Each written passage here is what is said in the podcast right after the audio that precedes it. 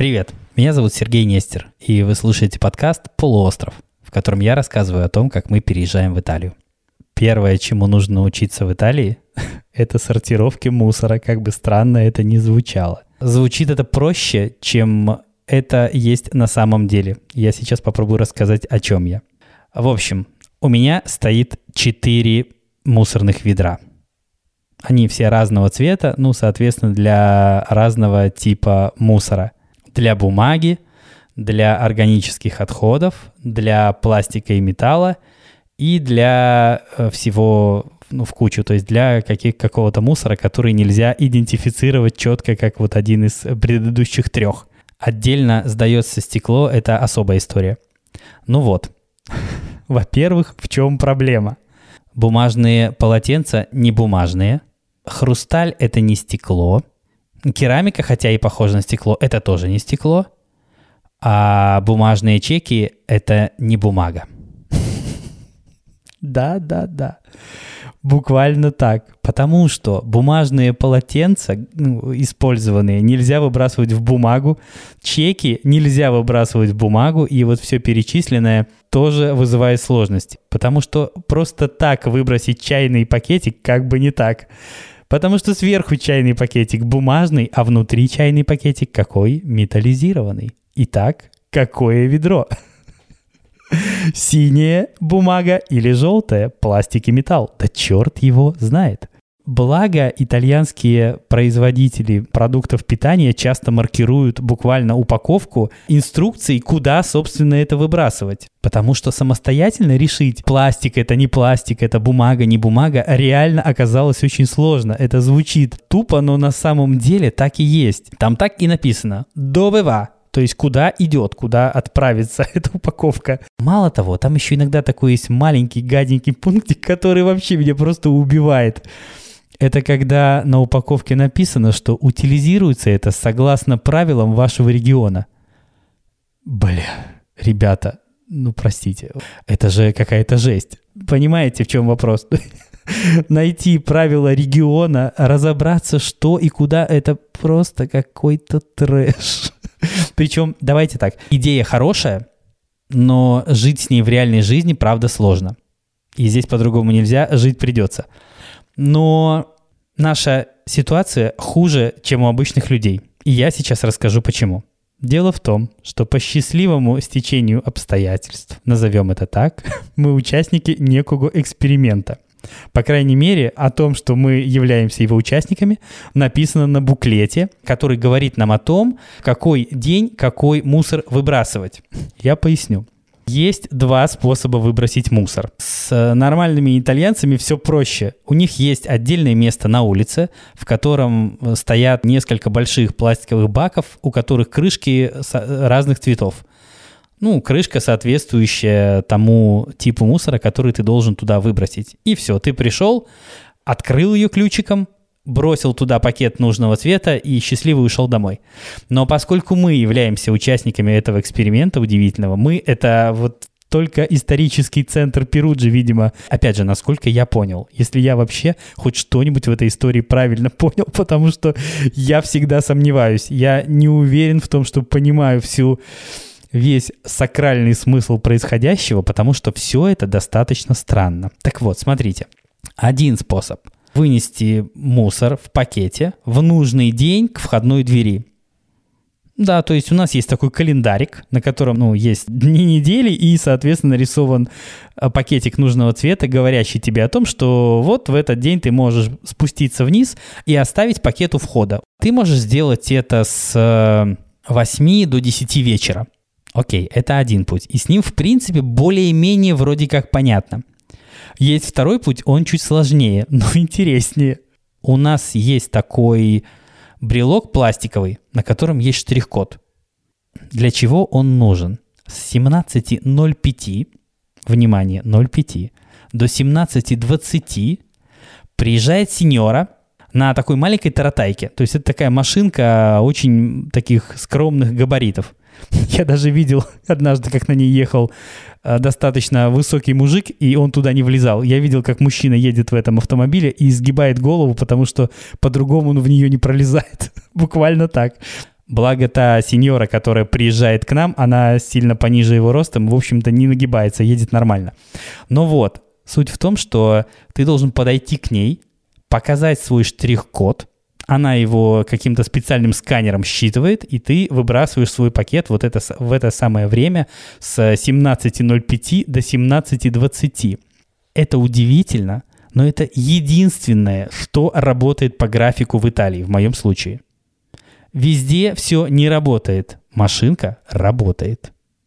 Вот мы платим за мусор 25 евро в месяц. Насколько я еще понял, мы ни разу еще не платили, но, как сказала нам хозяйка, пиомейно, ну, то есть более-менее 25. Не знаю, насколько это пиомейно должно расходиться, но, собственно, окей, ориентируемся на 25 э, евро в месяц.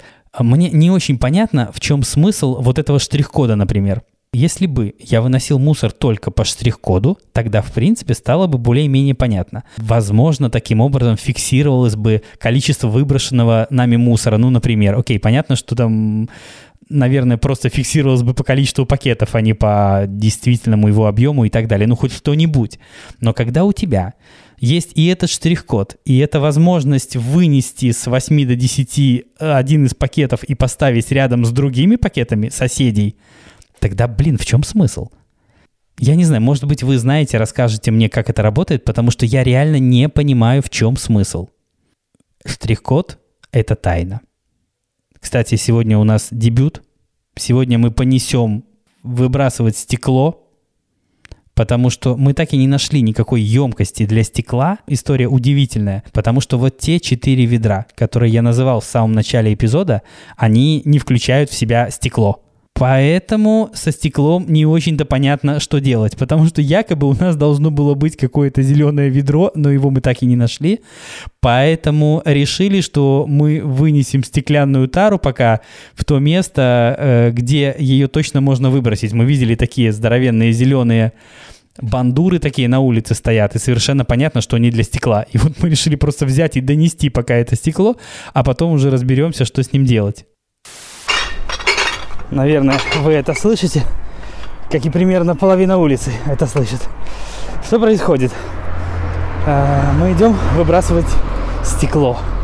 А почему мы идем выбрасывать стекло? Потому что мы так и не разобрались, как это сделать дома. Ну, вернее, для этого нужна была специальная емкость зеленого цвета, которую мы так и не нашли. Поэтому э, мы вспомнили, что видели такую зеленую штуковину для стекла. Проложили маршрут по Гуглу, который сообщил нам о том, что пройти надо всего лишь километр и 100 метров. И иного выхода не осталось, потому что бутылок скопилось достаточно много. Ну, бутылок, банок, стекляшек разных. И, соответственно, как-то избавиться от этого надо. И мы не придумали ничего лучше, как пойти к этой зеленой бандуре. По крайней мере, мы знаем, что она существует в отличие от всего остального, где непонятно ни черта. Вот, так что пока так. Дальше посмотрим. Надеюсь, что мы найдем какой-то более цивилизованный способ это делать. Что интересно, что всю эту стеклянную посуду, которую мы сдаем, надо предварительно помыть. Да-да. Нельзя сдавать стекло грязным. Вот если это была банка от помидоров, она должна быть чистой и без железной крышечки. Крышечку в э, отделение с, с металлом, предварительно тоже помыв. И чистую стеклянную банку в стекло. Вот пока, пока надо так. Да, и, кстати, насчет одного километра, 100 метров, которые насчитал нам Google. Вообще, мы просто знали, куда идем. Но если бы не знали, нас ждал бы сюрприз, потому что э, здесь есть огромная лестница, которую Google не отображает никак, само собой. И, кстати, я в Google заметил в Google картах такую приписочку с оранжевым восклицательным знаком. Будьте осторожны, пешеходные маршруты не всегда учитывают реальное состояние дорог. Я бы дополнил это, потому что в случае с Перуджей э, пешеходные маршруты не всегда учитывают перепады высот. А это важно, если ты пешком очень важно. Так что с Гуглом здесь надо осторожно, потому что э, тысяча метров, вернее, 1100 в этом случае, превращаются во что-то большее. Кстати, соседи косячат. Я в этом абсолютно уверен. Потому что сразу я думал, что это мы что-то неправильно делаем. Ну, вернее как. У двери входной, где мы должны оставлять мусор, они не всегда оставляют тот мусор, который должны оставить. Если поначалу я э, думал, что не понимаю я, то теперь все-таки я внимательно разобрался с этим графиком, с, э, который у нас есть, с распечаткой, с этим буклетом, того же, на котором сказано, что мы являемся частью уникального эксперимента. Э, ну, в общем-то, понять это иначе невозможно. Я понимаю, что да, действительно, я стою с пакетом нужного цвета. Но мне кажется, что соседи не всегда понимают, что что пакет нужен сегодня синий или желтый или еще какой, но я вижу, что они косячат. И я подозреваю, что, скорее всего, не со зла, потому что не все понимают, как этим пользоваться вообще. У нас э, Карла, хозяйка квартиры, когда принесла этот буклет, сказала, что по нему нужно сделать специальный курс, чтобы разобраться, как пользоваться всей этой хитроумной системой. Хороший вопрос, кстати. Если э, кто-то косячит, ну, наверное, э, полагается какое-то какое взыскание наложить. Ну, штраф, там еще что-нибудь. Ну, потому что все-таки это в Италии штрафы прямо милое дело всем выписывать. Вопрос в том, как они собираются это делать. Потому что, ну, поскольку мы живем в подъезде, где есть как минимум несколько квартир, да, у них нет номерков, кстати, это очень милая особенность. Я, наверное, где-то про нее говорил, но мне безумно нравится. Мне нравится, что в Италии нет номеров квартир, в старых домах, в больших таких многоэтажках, э, как правило, есть. Но если в подъезде квартир немного, то там нет номеров, там есть э, фамилии владельцев. И это очень круто, как по мне. Ну, всегда лучше чувствовать себя сеньором каким-нибудь, чем номерком 32. Ну, разве нет? Я думаю, да. Ну ладно, это я от, отошел от темы. Ну, короче, суть в чем. Мне, например, непонятно, как будут происходить э, какие-то взыскания, если придется их делать.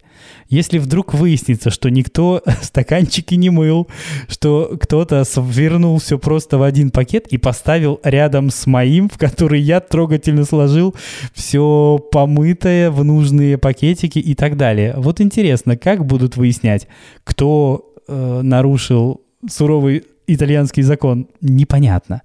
Опять же, если, если кто-то из вас знает, как это работает на самом деле, расскажите мне, потому что я не понимаю. Ну, вернее, я хотел бы думать, что понимаю, но, скорее всего, не понимаю. Очень интересно и очень непонятно. Вот я вообще этот эпизод назвал бы «Все непонятно», потому что непонятного в нем сильно больше, чем понятного.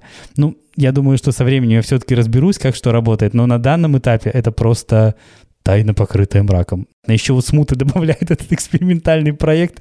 Черт бы его побрал, если бы это хотя бы было как-то более обычно, тогда ладно. А когда ты понимаешь, что ты являешься еще частью эксперимента, вот в моем случае быть частью эксперимента не самая, знаете ли, э, хорошая история. Но я надеюсь, что эксперимент пройдет удачно, как и наше привыкание к новым правилам. Окей, все, наговорил много. Как обычно, прошу вас оставлять оценки и отзывы в Apple Podcast на любых других платформах. Как обычно, ищите нас во всех соцсетях по хэштегу «Живой итальянский». А на сегодня все. А престо.